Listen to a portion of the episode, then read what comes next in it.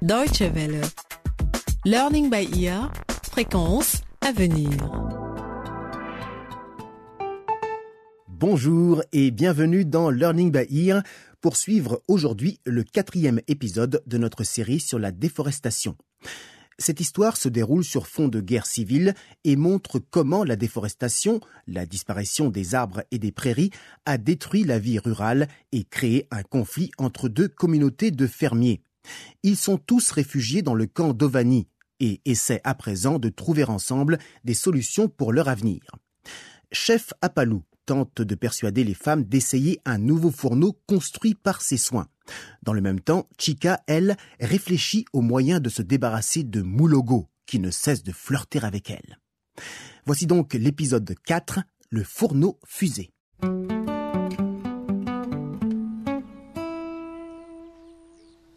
Moulogo m'inquiète. Ses idées sont à l'opposé des miennes. Il veut construire une centrale hydroélectrique avec un barrage et un réservoir.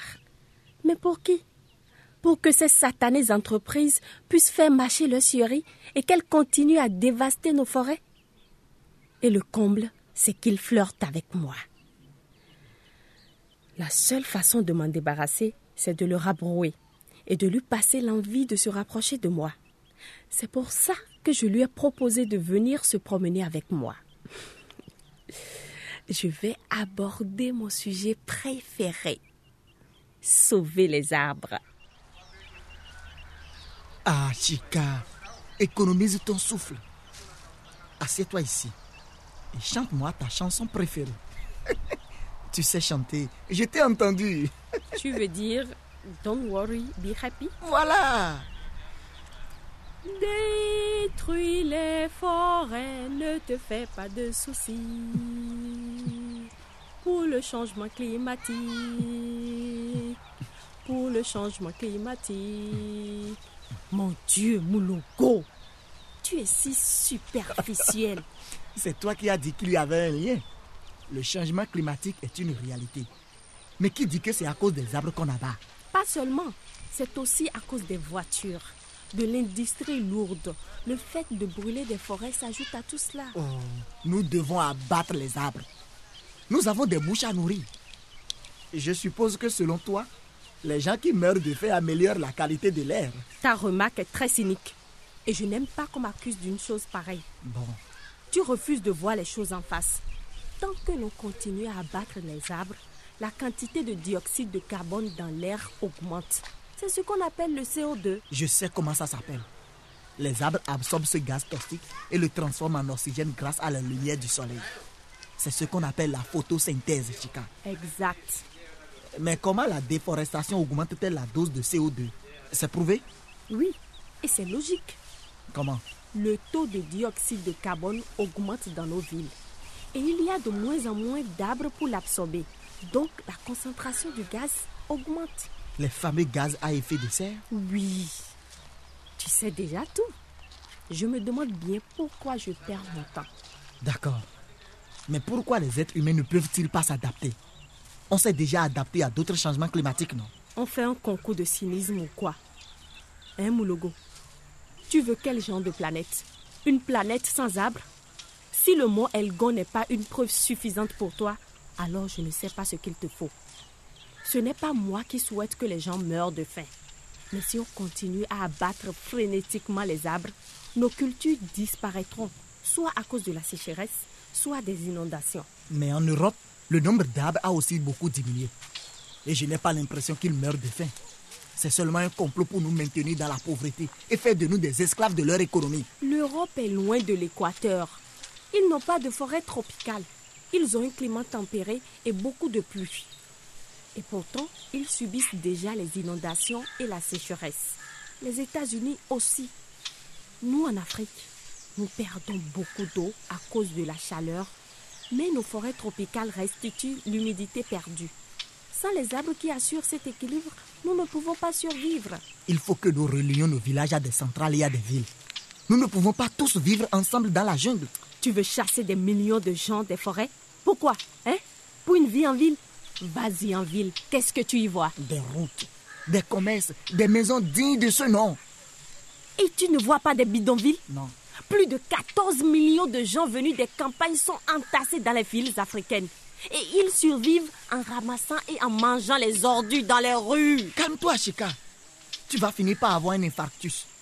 Tu es si jolie. Tu pourrais faire tout ce que tu veux. Pourquoi est-ce que tu travailles dans un camp de réfugiés? Moulogo, j'aime ce travail. Et je suis désolée d'avoir élevé la voix. Mais je vois à quel point les arbres sont importants. L'Afrique était si riche. En arbres, en plantes, en animaux, en fleurs. On est en train de tout perdre. Il nous faut de l'air pur, de l'eau potable, du charbon, des médicaments et des abris. Les arbres nous offrent tout ça. On doit les respecter. Regarde autour de toi et concentre-toi sur leur rôle. Je te lance un défi.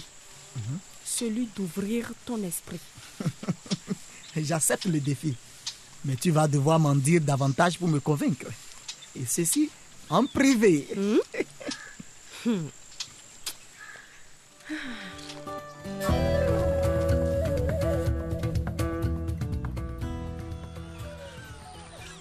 Il y a dix nouveaux enfants qui sont atteints de diarrhée sévère, Talib. Les sources d'eau sont contaminées. Nous devons les identifier et en bloquer l'accès avec une clôture. Oui, d'ailleurs, j'ai prévu d'aller sur le terrain avec le groupe de jeunes et de prélever des échantillons d'eau. Au fait, l'ONG Aide l'Afrique a reçu des fonds pour un nouveau puits. Et on va tous participer à sa construction. Voici quelques photos, si vous voulez voir à quoi il ressemblera. Qu'est-ce que c'est beau De l'eau fraîche qui sort du robinet. Mais les gens ne vont pas forcément s'en servir correctement.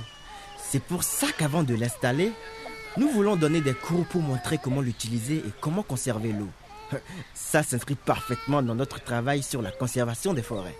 Ah, Talib, j'admire vraiment le travail que vous faites, toi et Chika. J'apprends tellement de choses sur l'environnement grâce à vous. Vous ne nous apprenez pas seulement à survivre grâce à la terre, mais à faire en sorte que la terre soit de nouveau fertile. Chef Akpalou dit la même chose. Oh, chef Akpalou? Hmm. À chaque fois qu'il me voit, j'ai l'impression qu'il voit mon mari. Tu sais qu'ils étaient en conflit à propos des droits sur les terres. Oui, je sais. Mais votre communauté vous respecte beaucoup et vous inspirez les autres femmes. Vous savez que vous êtes devenu une sorte de modèle. Ah bon? Et je crois que Chef Akpalou le voit. Ça me fait penser à notre rendez-vous. Il m'a demandé de passer le voir. Pourriez-vous organiser une session de dessin avec les femmes pour faire les affiches et les accrocher autour des sources d'eau? Je vais m'en occuper. On se voit plus tard.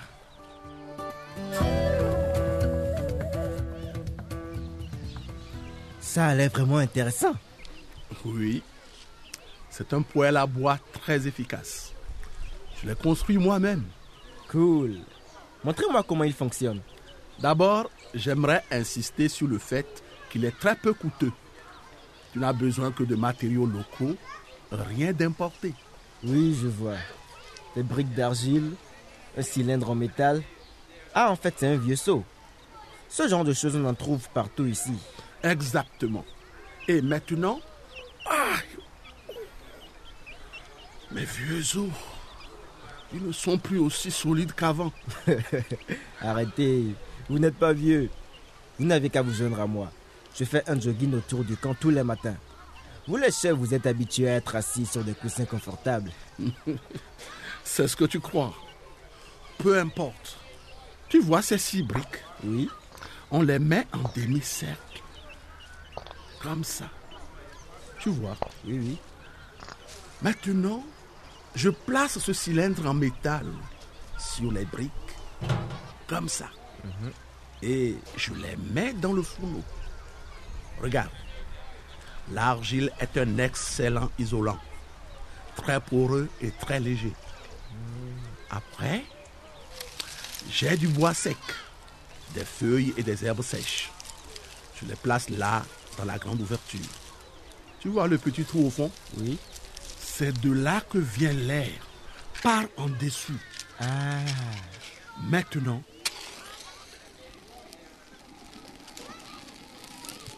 je place les petits bouts de bois sur l'herbe. Et maintenant, regarde comme c'est beau.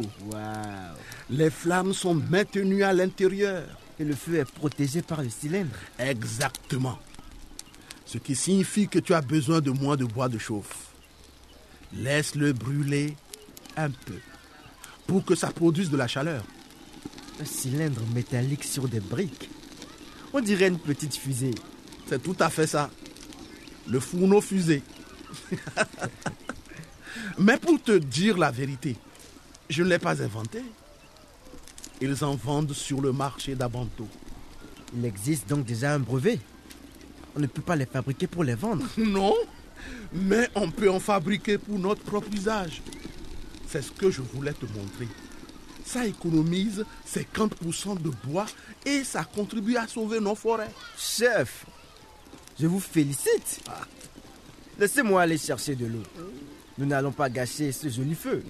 On va se faire une pleine marmite d'été.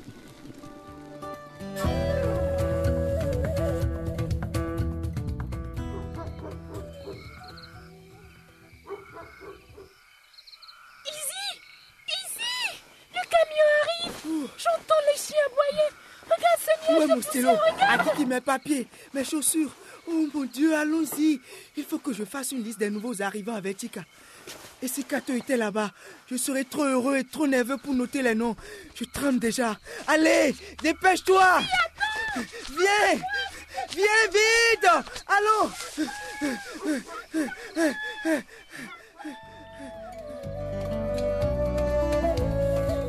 Voilà, Learning by Ear, c'est fini pour aujourd'hui.